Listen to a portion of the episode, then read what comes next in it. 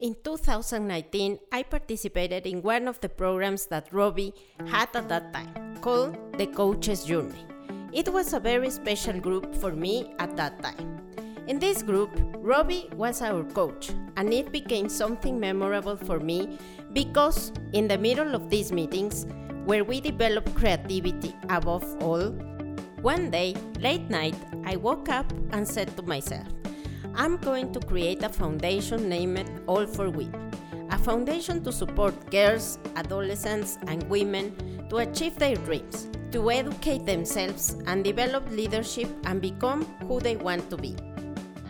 For now, I told to myself, I'm starting a podcast interviewing women who inspire others to think it's possible to achieve what they want.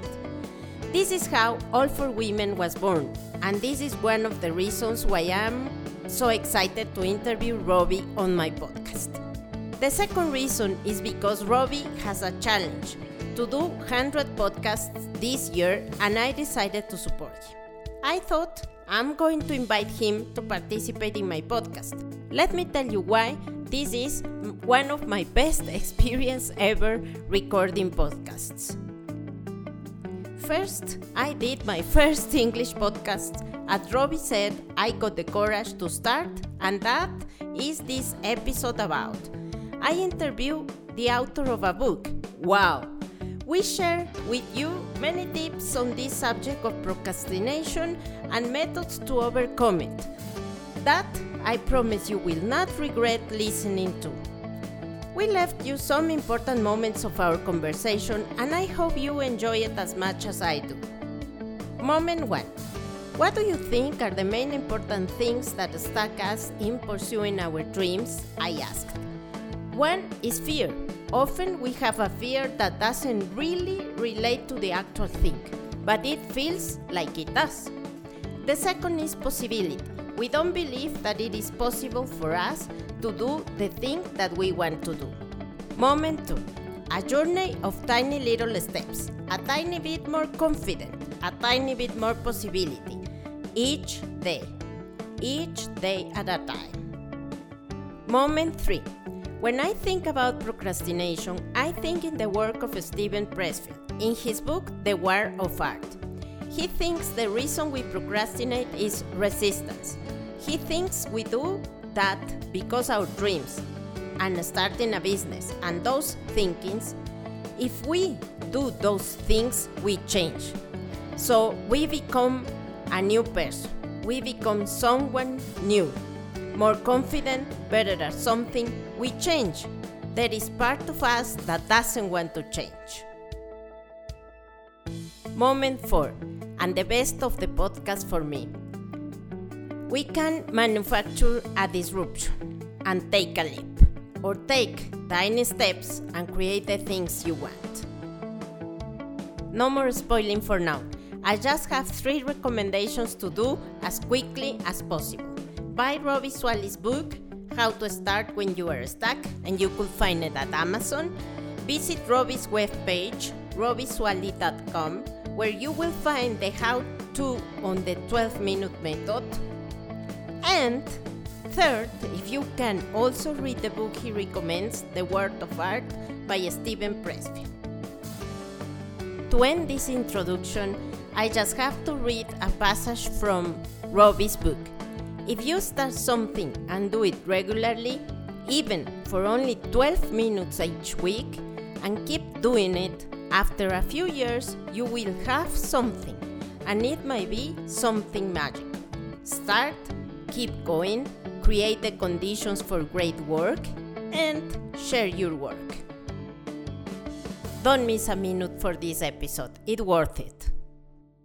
So, very, very excited to have you here, Robbie. As I told you uh, by email, you are the first man on my podcast, and I was uh, very excited to have you because you are a writer. You was my coach one year, and I have to say here that when I was being coaching by you, I have this idea of making the podcast. And actually, we have all for women for everybody. And I have to thank you uh, about that. Other things too, but this um, this was an amazing thing that I uh, did when we are working together. And thank you very much for accepting the invitation.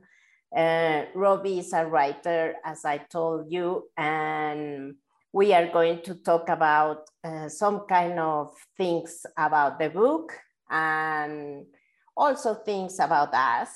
But very nice to have you here, Robbie. Ah, yeah. And also, sorry, this is my first podcast in English. and um, I don't speak in English too much, but I will try to do my best.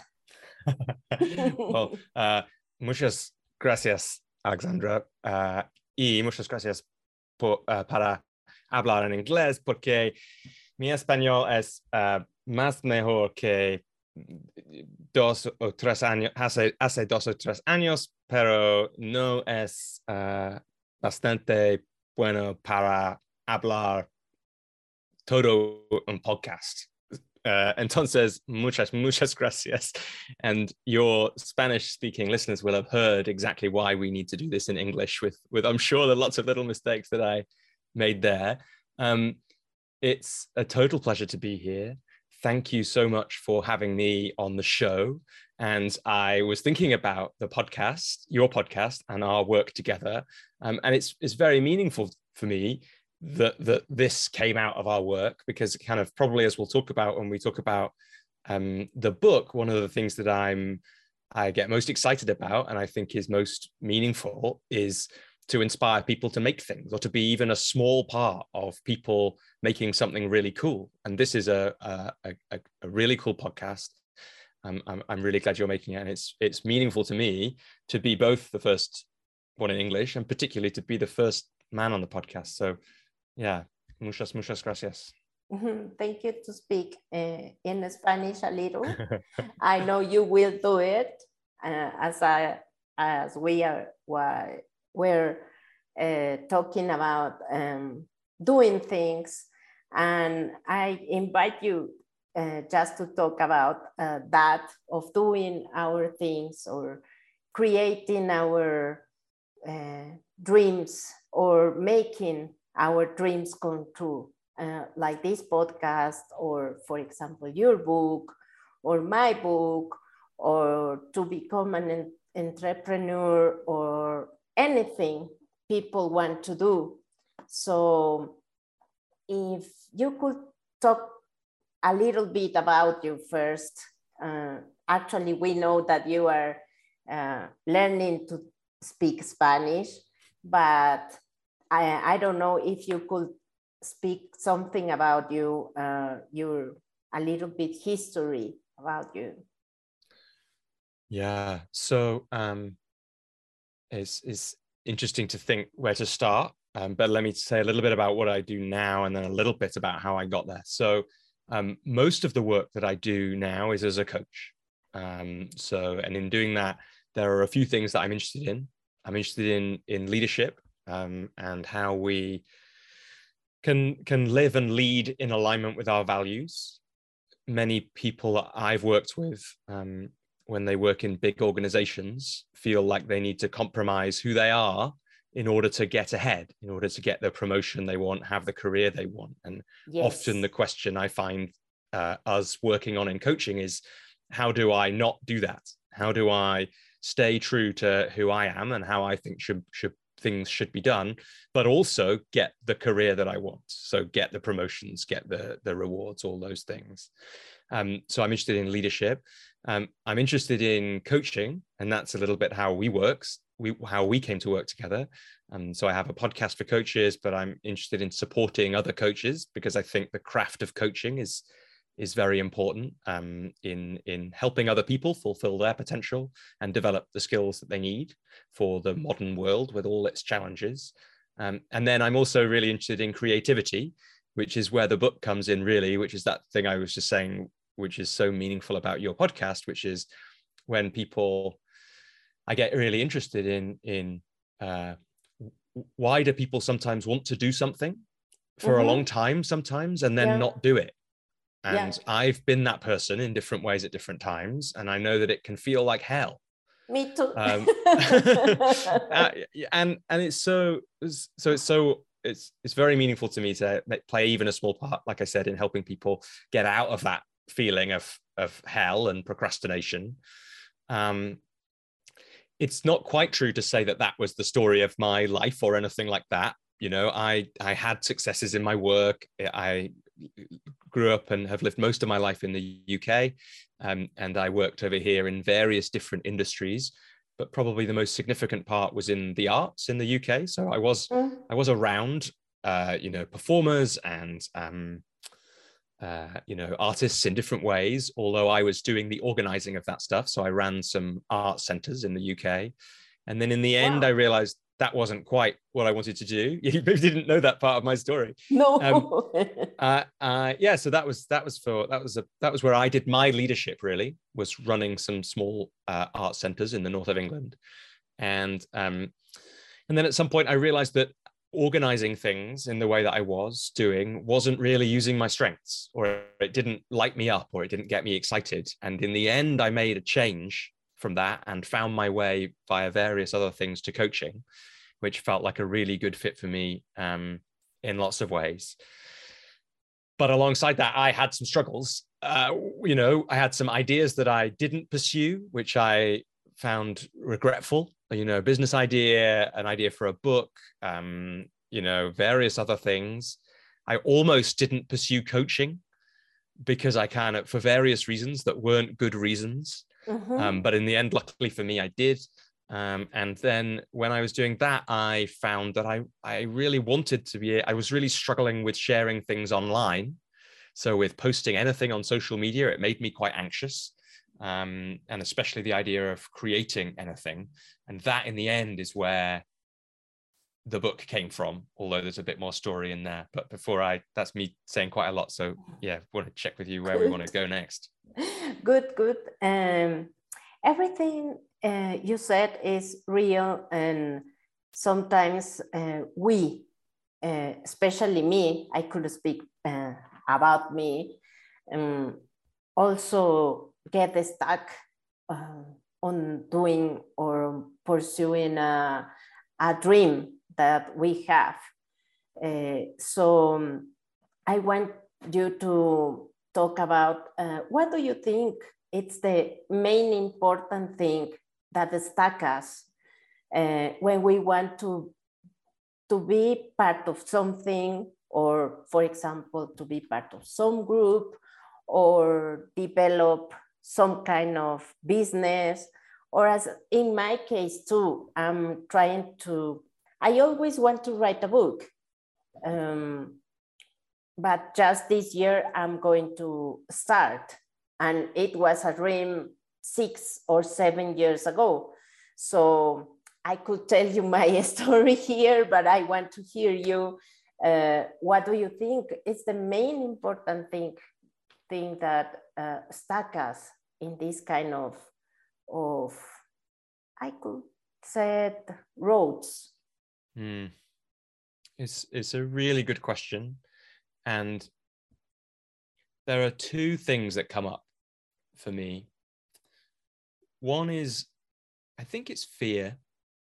Um, so I think that, uh, how would I put this? Often we have a fear that mm-hmm. doesn't really relate to the actual thing mm. that we're talking about doing necessarily obviously but it feels to us like it does and so again i can speak about this um, I can speak about this from myself, and that's the easiest place to do. But it sounds like there might be some part, you know, I know other people who have felt like this. So for, for me, I I did want to, I wanted to be able to share things on the internet, and I felt like I can remember how anxious it made me feel. And when I dug into that with the coach that I was working with at the time, you know, it was obvious that it wasn't, I wasn't really afraid of the thing that was that we were talking about. It wasn't mm-hmm. that I was afraid of posting something on Facebook or LinkedIn, right? Because that's just that's just posting something on on a computer screen it's not that that's making me afraid it's me imagining in this case that i'll be judged by other people for mm. doing that so it's the fear of judgment and then we dug into that you know it's the fear of really if i'm judged i'll be humiliated and you know that will affect my business or my relationships and then that feels like more of a real thing but the fear isn't really about that but sometimes, and I think it especially happens, you know, we're old. Uh, humans have been around for a long time, so a lot of our, our the ways we work are quite old, and they don't necessarily work always well in the modern world with things like, say, the internet. And so, a part of it perhaps is that fear. Uh, and on some level, we could say in there, uh, actually, so so fear might be the first one, mm-hmm. and then mm-hmm. the second one I think is is something about possibility. Okay. So we maybe don't believe that we that it's possible for us to do the thing that we want to do. Mm. And that then stops us I from get taking related steps. with that. Yeah. Yeah. Because tell me more uh, about it. Yeah. Um, I I think, for example, with the book, uh, I think is anybody going to be interested in my book or in the things that I'm going to say here. Um, it's not a fear of writing or to posting, for example, things as you said, but it's it's um, I think is my book going to be a possibility for someone? That sounds with me. Yeah. maybe yeah. yes, maybe yes, because actually the podcast is a possibility. It's a, a lot of people said, "Oh, thank you. Oh, you are inspiring me. Oh, good. Oh, you uh, interview kind of interesting people and things like that." But mm, the last two years, when I when I'm thinking on really writing the book and put my work on on, and my time and anything on that, I was always thinking, mm, this everybody said this. There's some kind of things related about this that I'm talking about, and then it comes to, is there a possibility here? yeah, and like for me, a really important moment. It, it wasn't explicitly about the book or my coaching business. It was about another website that I was was really procrastinating on. And I don't need to go into that website particularly, but the key moment for me was when someone asked me, How many people would need to be inspired by you making this website for it to be worth it? Because mm. I had the same similar, I had a similar thought to you. I was like, Who will even read this? Who am I to make this website? Why would anyone want to read this website made by me? All those kinds of thoughts. And my friend Inga asked me, um, How many people would need to be inspired and interested in this for it to have been worth it for you to make it. And I sat there and I thought, and I was like, oh, she's right. You know, obviously she was asking a question. It was a coaching question. So it was like open, but I knew what she meant, right? Which is for me, it would be one, right? If one person is excited and inspired by it, then that's worth me taking the risk and making the thing. And so that's that's that was really important for me. And then the other thing that I've learned is exactly what you said about the podcast. No matter how worried I've been about the things that I've made and shared, that I've always been there's always been more people saying thank you for doing this or I really like this than I expected. And so that reminds me that's, that that's the result. it absolutely is. And then what happens is we we do start to, I think as you just described, feel the possibility much more. So it, it's like once you've had the success in one area, so maybe for you with the podcast, it, you know, and you've had people say, this is great, you interview really interesting people, then when you, I imagine that when you come to the book, it's less hard for you to imagine that some people will um, will find it valuable because you're already you've become someone who can make something cool this podcast and people um, can take lots from it which they already have done and and then we've become someone for whom that making those things is possible. But to do that, you have to do the starting at the first bit, which is the scariest bit, probably. yes, but the, the start is very, very scary. You you are right, and that's my next question. How was your journey from your struggles uh, to the 12 minute method and to write the book? Yeah, so it can be easy looking back to make it sound like it was easy. um, it's not and, easy. and it it wasn't, and it was a journey of tiny little steps. Um, okay. It, it really was. Not only in terms of how I wrote it, which I'll say a little bit more about, but also in terms of feeling a tiny bit more confident and a tiny bit more possibility every week for several years. That's how it happened for me. It didn't happen overnight. Uh, it happened very gradually. How it started was that I was I was anxious and worried about posting things online, and the coach I was working with and I designed an experiment to see if okay. I could just practice writing um, and sharing things online. And the practice was um, I used to get the train, a short train journey, um, three times a week. Uh, I was coaching part time and working in a leadership program part time. And we decided that for while I was on the train, I would write an article on my phone mm-hmm. you know, typing as fast as I could. And when the train stopped, I would stop writing and then I would proofread that article once and post it on LinkedIn. And this was an experiment. So I did it. We said it, we agreed that I would do it five times over a two week period. And then we would just see what happened. That was the only thing that I had to do. It was a chance for me to practice so, writing, practice being brave, and uh, see what happened. So you take the pressure off. So see what happened. Exactly. So the, the pressure was off in a few ways, right? It was off because I was just going to write for 12 minutes while I was on the train and then post it. Um, I was going to tell everybody that it was written on the train and just proofread once. So if anyone didn't like it, well, it was written on the train. So, you know, what am I supposed to do? I did the best I could. Um, and because it was an experiment, you know, the pressure is off. So it's like the game is let's learn what we can learn from this. And I, I love the frame of an experiment because then no matter how it goes, no matter what the outcome, if we've learned, we've succeeded. And then that feels a lot more better than than um, if I'd wanted lots of people to read it. Then if I hadn't got enough clicks or whatever, I would have felt like I'd failed. But instead, I could feel like I'd succeeded. Um, and, and what happened was, not many people, but some people liked it on LinkedIn, liked these five articles, mm-hmm. and I felt good. It felt not easy. It was pretty scary, but it felt like the right thing to do. And I think sometimes that's a, a good distinction to think about. Um, the right thing to do doesn't always feel uh, nice. It can feel quite uncomfortable, but usually, in my experience, you can kind of feel if it was the right thing to do um, or not. And so, after I'd done the five, I decided that I would keep it going, but I would turn it into a weekly practice. So I would write one piece on the train every week from then on. And I just, I think at first I said I would do it until the end of the year, which was 2016. So this was in 2016. But in the end, every time I came to the end of my little deadline, I decided to keep it going. So I've now been writing an article every week since 2016 so we're on uh, coming up for it'll be six years in August that I've been writing these every week.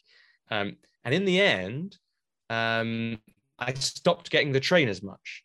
Um, and I so I worked out how long the train was, and it was about 12 minutes the day that I checked it. And so I started setting a timer for 12 minutes, writing while the timer was going, stopping when the timer stopped, proofreading once, and then posting online. And so I've been doing that ever since. Um, and I can talk a little bit about where the book, how the book came about. But I think the first thing to say is what happened was that, that at first it was scary every time I was pressing post. Every mm-hmm. time I was pressing share, it felt I could feel. I could. Oh my god! You know, I would.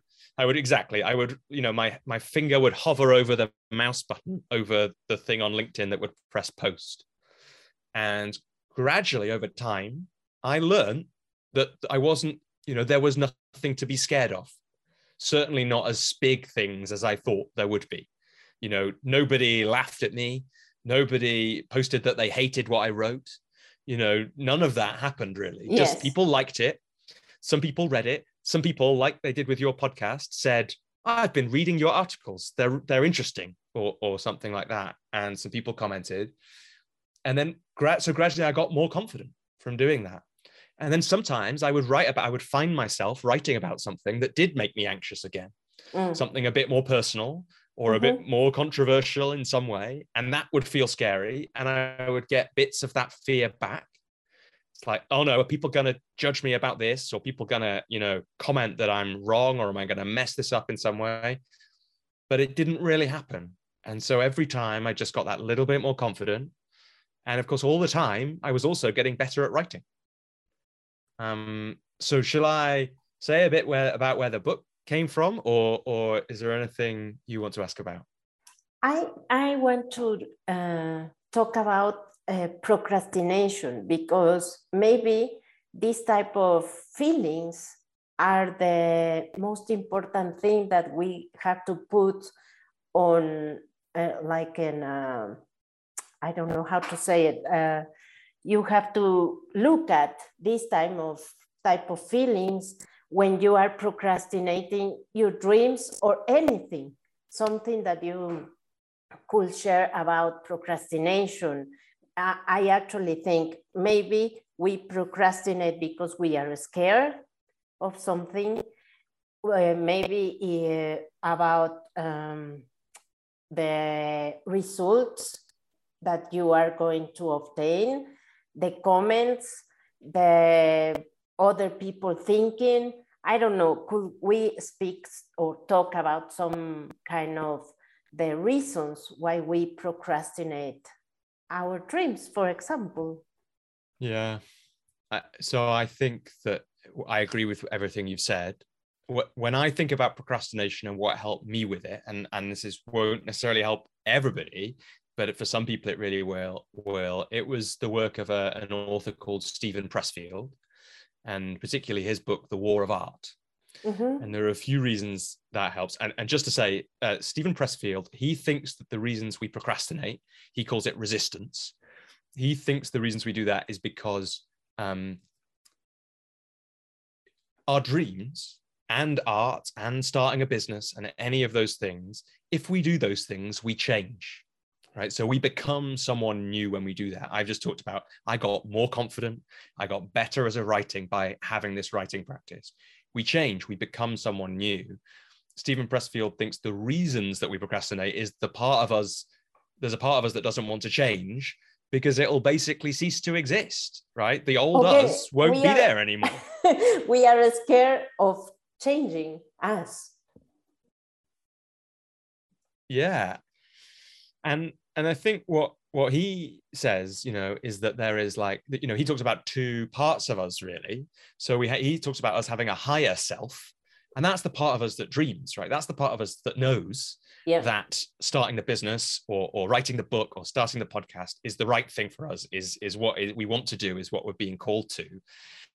But we also have this resistance which is the kind of old part of us saying please don't change because i don't want to i don't want to be different. I want to be everything to be as we are as it is now. Um, and that you know that's good right? That that's keep, keeps us safe in lots of ways mm. but it's also there's times when we need to move past it.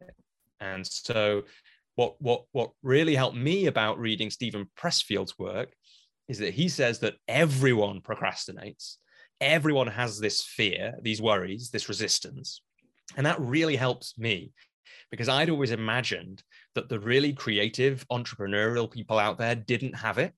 And the fact that I had it meant that I probably wasn't meant to be writing a book or or starting a business because I was weird and I procrastinated and had resistance. And so knowing that everyone has it is great because then I can just okay yes. notice it. Yes. like okay, it happens to good. everyone. It's, it's, absolutely good. It happens to everyone. So there's no reason. For, that's not my excuse. It shouldn't be because if um, you know Paulo Coelho or um, Laurence Olivier or whoever the, the, the person is who's who's talked about how they feel the resistance in their own words, if they all have it, then I then that's okay. That means I can have it. But it also means we can notice that thinking and I can just say to myself, ah, that's not necessarily true. That's just my resistance. So thanks for that help resistance, but I'm not going to listen right now. I'm going to sit down. I'm going to write this thing. And at the end, when I'm hovering over whether to post it on the internet or not, that again, that feeling, what if that feeling is just my resistance? Okay, thank you, resistance, but I'm going to ignore that for now because I trust that the right thing to do is post this article and then I can press go. Good. now I'm thinking I have to write. you definitely do, Alexandra. You definitely do. And then I will have to practice my Spanish so that I can read your book if it's in Spanish when it comes out. Yes, it will be in Spanish. yeah. So I will write and you will practice your Spanish. Good. I definitely will. Yeah. And yeah, and I should say actually, I was saying to you uh, just Uh, before we started recording the podcast that I'm learning Spanish really in the same way that I write, which is I had not done it for a long time, and then I did have a reason that I did some lessons. But after that, I nearly stopped after I'd had a few months of lessons while we lived in Costa Rica for three months. And we had lessons while we were there, but then we left and I nearly stopped learning at that point.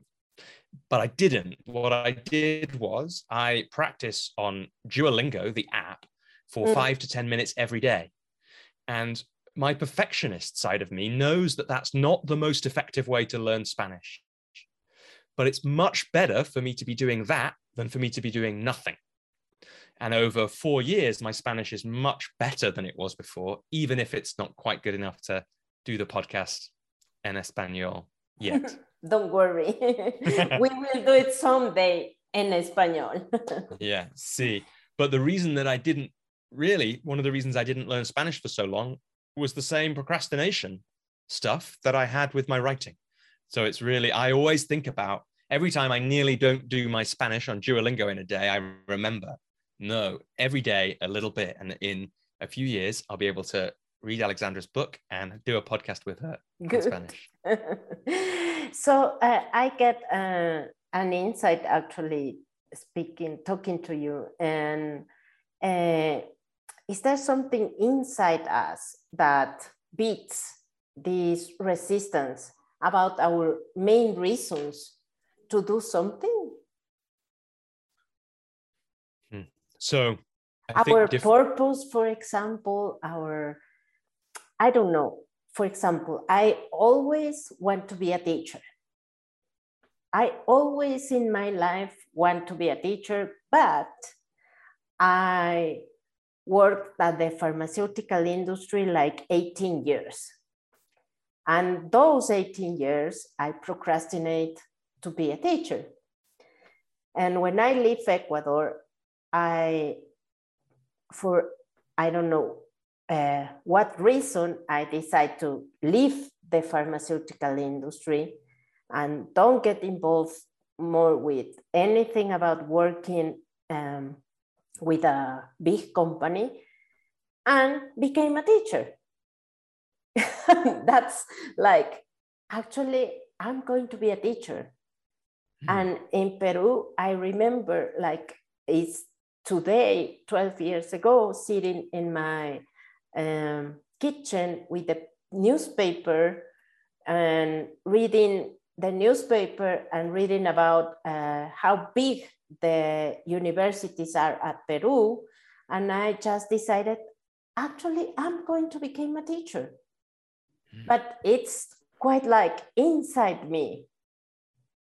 Yeah. Do you remember like what, so what was it that, that meant that even after uh, maybe 18 years of procrastination or resistance in some ways, and like many of us have a story like that, like of, of years or decades, where we've known in the back of our mind there's something different or something we want to do, we're not doing it.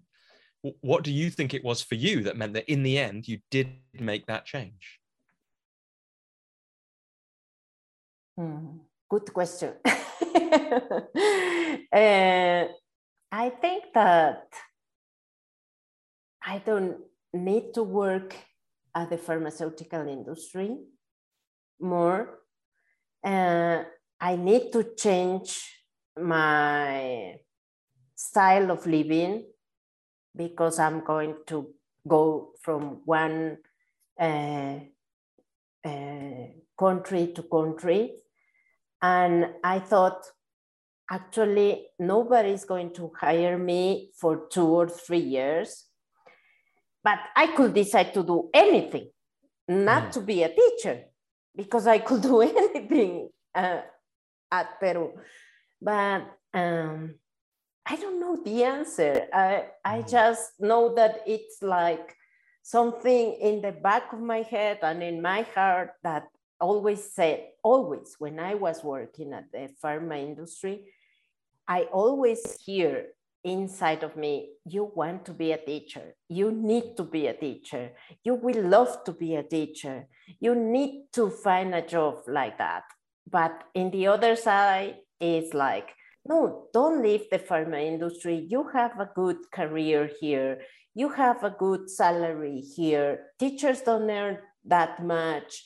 And that's why I'm procrastinating decades, as you said, to the two decades. And and I, I'm thinking on is there any reason inside us that we mm. need to hear? And it's always also it's a scare, it's not comfortable because I leave the pharma industry and I go, I became a teacher and I earned, I don't know, the third part, maybe, or, or less, I don't know, actually. And it scares and it it's not comfortable. Yeah. So we uh, put our uh, dreams in a box, like packet, and and just like that. Yeah, yeah, and eh, you know your story is so great because there's so many things that other people will understand and and and you know will hear the reflections of in themselves. You know it was like there's lots of really good reasons to to stay in the work you were doing like really good ones. They're not made up reasons. Yes. security uh, you know money all, all these kinds of things right? Uh, and it's hard to do the change. We talked about that a bit already. It's hard as a person to do it but it's also you know it requires going learning again all those kinds of things. So it's it's not that you know they're real reasons. One of the things i heard for you was that circumstances really opened up for you. So it's like yes. i think sometimes that's one of the things that actually makes things change. If we have a big shift in life, in some ways, so for me, like the, you know, the the in the trivial uh, example with um uh, you know, with Spanish, it was like I, I moved to, to, Costa Rica, had some Spanish lessons. That was the thing that shook me up and that got me started. Yeah. Um, but in other examples, like uh, in some ways, my career change into coaching happened when I had a breakup you know it's like life is disrupted and suddenly we see things anew sometimes and yes. that can be really useful to use that energy. Going back to what you said before though I, I, think there i think like the things which there are some things we can do to help ourselves find that. You talked about purpose and i think that's a really you know asking ourselves what what really matters to us in our lives you know is a really uh, valuable way of connecting into things that can can be more powerful than uh, than procrastination and fear. You know, if we think about, you know, I, I've had clients who had, for example, you know, if you have a really serious illness, then mm-hmm. you look mm-hmm. at life differently, and that yeah. can inspire people to change.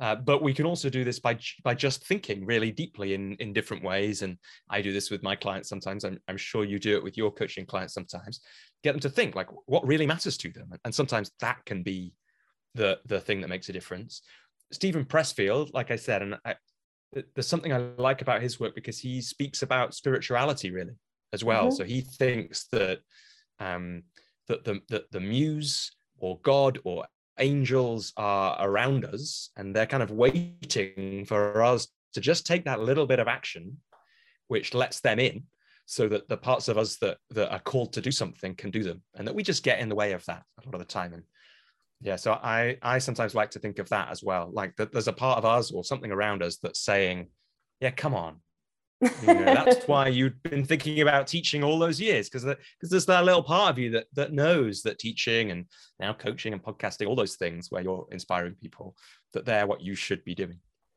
Yes, you you said something interesting that it's um, kind of disruptions in our life. In my life, there is the reasons uh, why I became a teacher and then I became a coach. So uh, the thing is that I want to say here that you don't have to uh, wait or you don't need to wait to a disruption in your life to begin uh, pursuing your dreams. That's that's something that you speak or write in your book. Yeah, and I, I think that that's why I like the idea of something like a 12 minute practice. Yeah. Let's because... talk about let's talk about the practice, the book. Well, it's just because I was just thinking about it a bit when you were telling your story about working in in the big companies. You know, it's like it, it I don't know. It, it might not have been the right time. It probably wasn't for you to just quit that job and start teaching. But what I I feel like what I so what happened with the writing practice in the book is after about three years of writing an article every week, I realized that I could, you know, some of my friends had, or people who had read my blog, you know, they liked it, but they couldn't really read all uh, 140 articles on the internet because that's quite a hard thing to do. LinkedIn's quite hard to find the articles on it, let yes. alone read a load of them. And I thought, well, if I put it into a book, that'll at least make it easy for the let's say 10 people that might want to do that including my mum and dad you know to read those blogs. And me me. And, and i'm reading too. Yeah well and and very kind people like you exactly. Uh, well and but but what was interesting was i thought i could talk about it being a book that i wrote in 12 minutes because it would be all these pieces from written in 12 minutes a time over three years. And then i looked to see was it a book about something? And it turned out by accident, because what I was interested in was why we don't do the things that we want to do. And because I'd been wrestling with that in my life, with my procrastination, and I'd also been helping coaching clients do the things they wanted to do, you know, make their career change or or or, or start their business or, or any of those things. That's what I'd been writing about. So by accident, over three years, not not only had I got a lot better at writing, and was I much much more confident at posting things online, but I'd actually accidentally created a real body of work. Like it, you know, it was like it was there and it was done, and I'd done it a tiny bit at a time. And so I think you know we can when we think about those the disruption in life and you like you say we we shouldn't wait for that there are two things we could do you know we could manufacture a disruption you know we can just take a leap right? And sometimes for for people that i've worked Good. with that's exactly the right that's exactly the right thing to do sometimes. And sometimes it's not or that's too scary or too much at once. And when it's not taking small steps feels to me like another really logical viable option. Because um you know if i you know i could have to learn spanish i could come and live in Mexico, and yes. I could um, I could quit my job, quit my job, go to Mexico. I would have to learn Spanish. There we go. Right. That's not the. I've got a one-year-old daughter. Uh, that's not the right thing for me to do in my life. You know, I, there's lots of things I can do to learn Spanish, but one of them is do a little bit every day, every week, and the same with writing. And if there's a business, then you know, if if that you want to start, then you know, if one thing to do would be quit your job and start the business. And that might be the right thing to do, but it's not always going to be the right thing to do. Mm-hmm. And another thing is, well, let's start it now.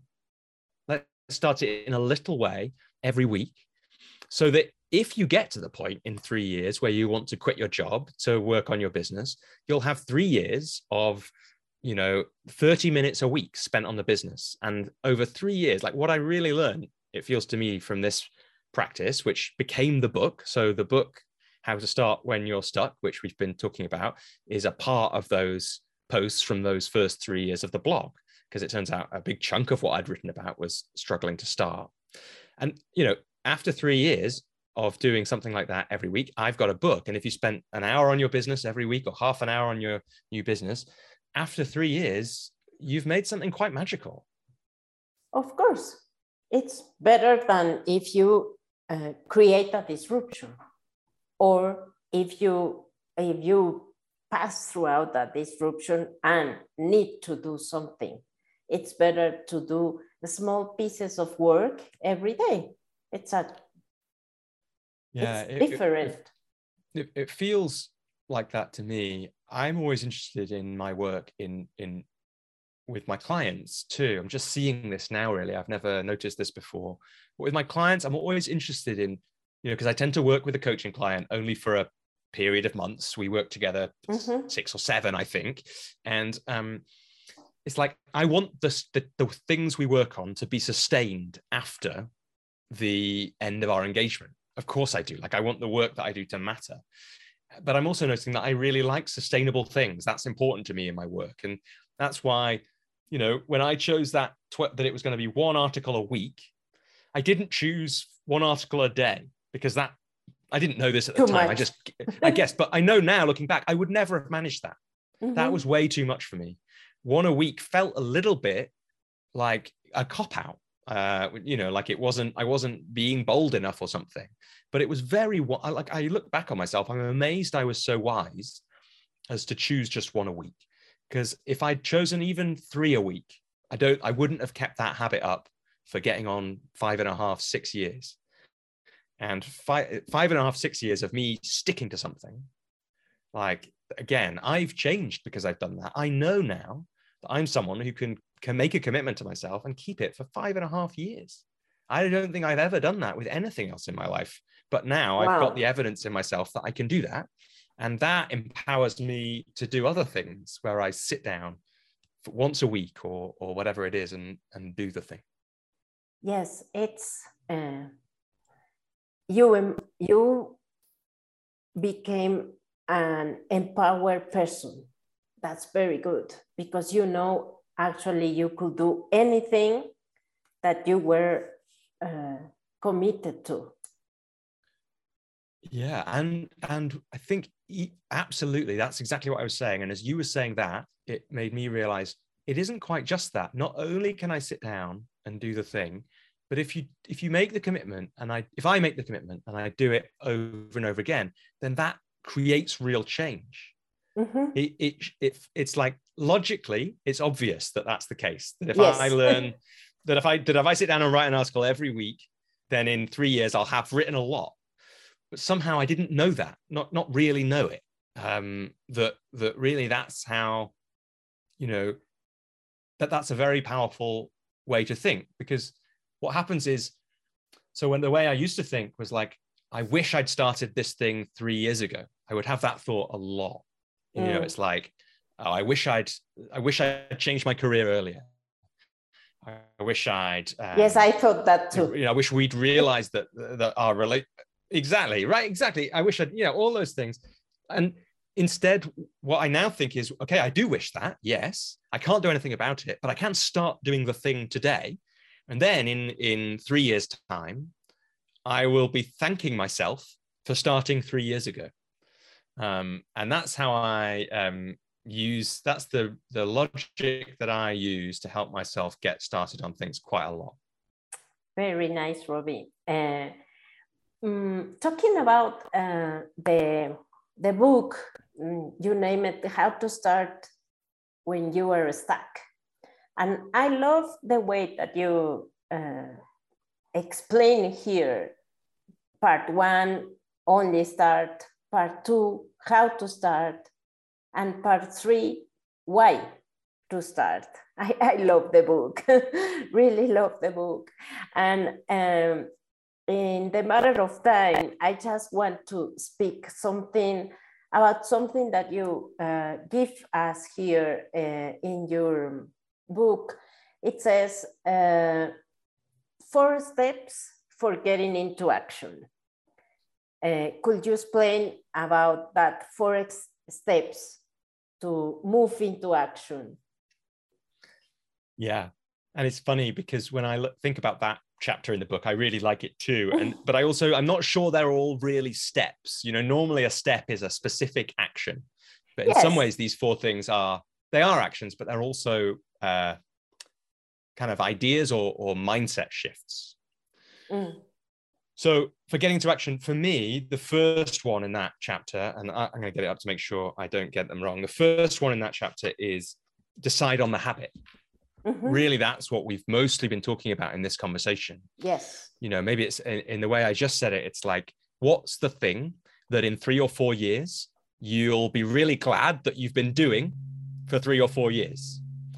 Um, you know, so it's so it's how do we you know work out what's the thing that we will do on a regular basis? And a regular basis is a i just think there's so much power in at least once everybody choosing to create a habit and then sticking to it for a period of time because it just for me it's just changed how i how i feel about myself and like you said made me an empowered person.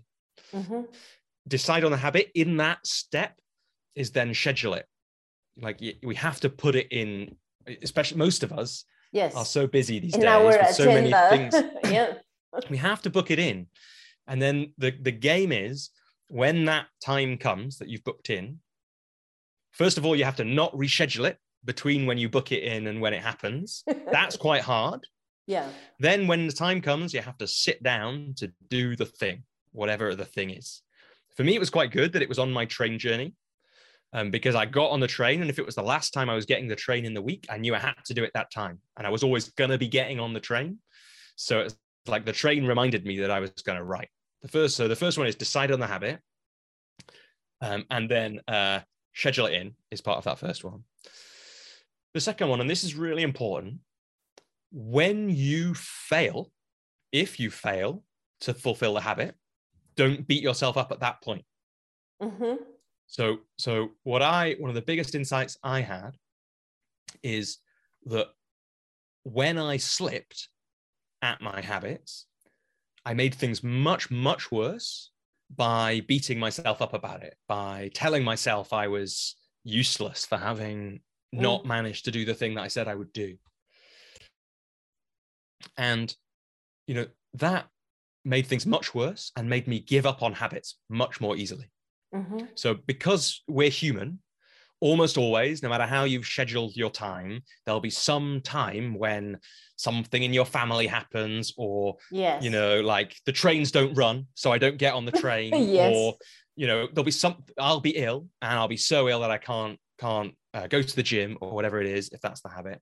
Then, like, there will be times when we don't, we don't keep our word to ourselves. And the, the so the second step is when that happens, recommit to the habit. So okay. you get a choice at the time when something goes wrong. Do you give up forever or do you recommit? Mm. And to, to get in action and stay in action, the only choice is to recommit. So every time you slip, recommit. The, the third one is um, is about readiness. So uh, procrastination likes to to trick us by telling us things have to be ready. Mm, um, yeah. And we're almost always things are almost always too ready, i.e., we could have shared them or completed them when they were much less ready speech marks than they are because a lot of people when they say ready they mean perfect yes and nothing is ever perfect therefore nothing is ever ready mm. So I, because of again reading Steven Pressfield, but also um, thinking a lot about the 80-20 rule, which is that for people who don't know, is that most things, the first 20% of effort that you put into something usually gets you about 80% of the quality of the results.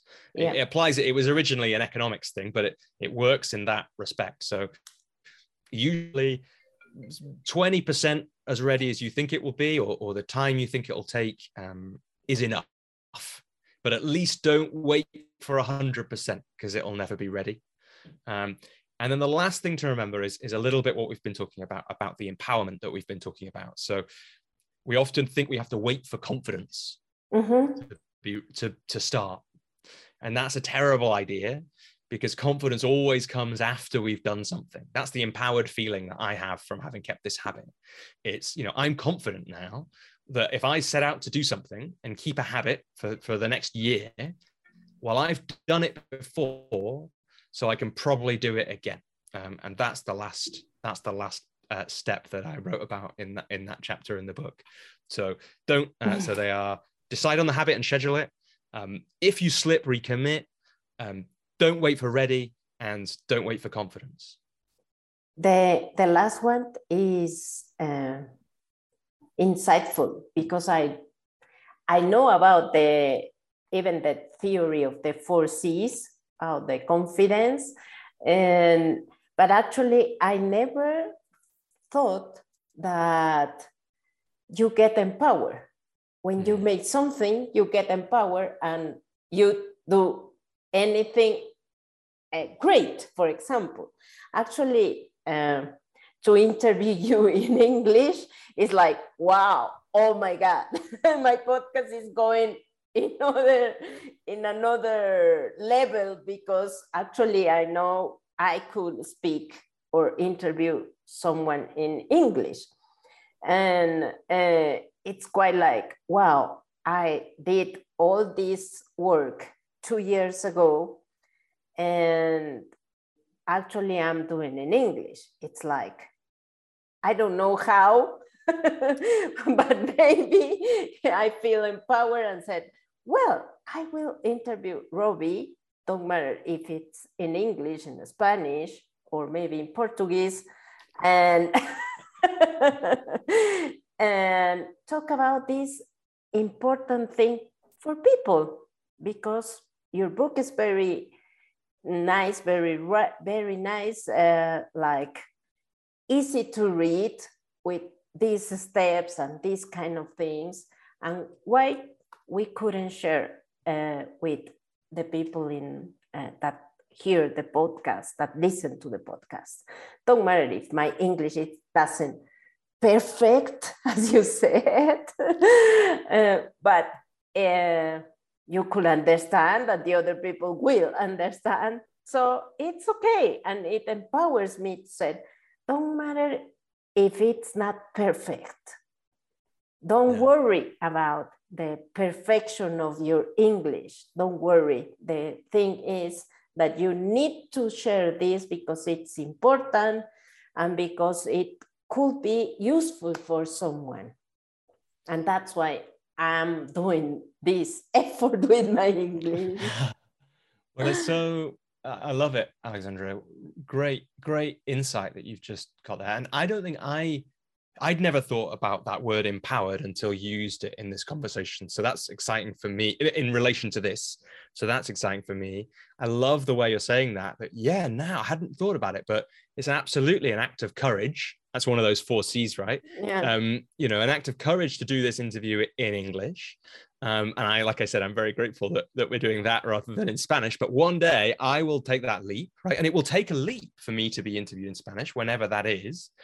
But after I've done that, I know now I'll have the same feeling that you have, which is now I've done an interview in English, in Spanish for me, I can do it again.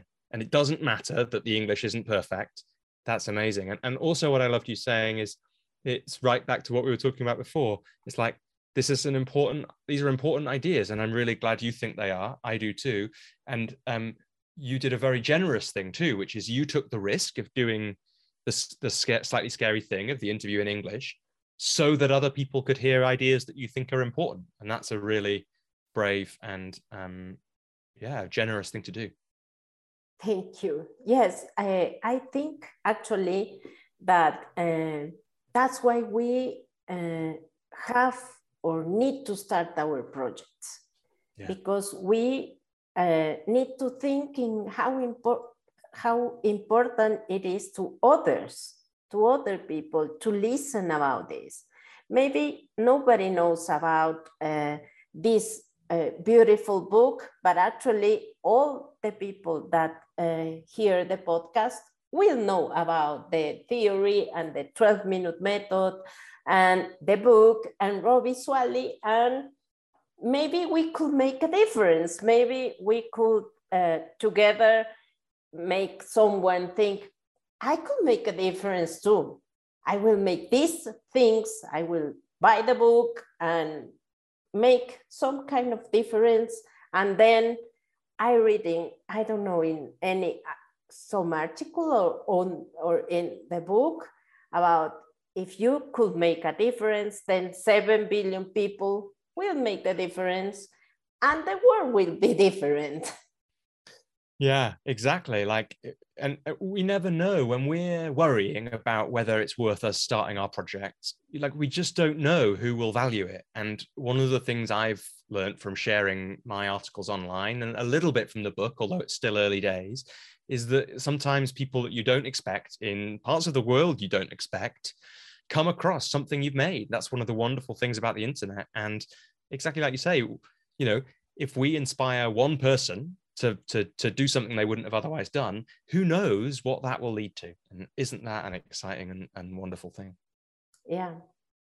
Maybe just one could make a mm, some kind of project that had uh, in a box and take out of the box and make a difference in the world. So i will be happy about that Me too, me too. And if mm. anyone listens and this does that, like the other thing to say is when you make things, it can be, you don't, or in the internet, right? You just put it out there. You don't really know what the impact it is. So for us, for this podcast, of course, if you've listened to this and you've been inspired by it, let us know, right? But also, it's a really wonderful thing. I've really been grateful over the years for the people who have commented on the articles I've made that they've liked so to tell someone who's made something that you like what they made is a really wonderful way of helping other people to um, yes to keep making as well. Yes, just to to end this uh, conversation, Robbie, is there any other recommendation do you want to give our audience about something?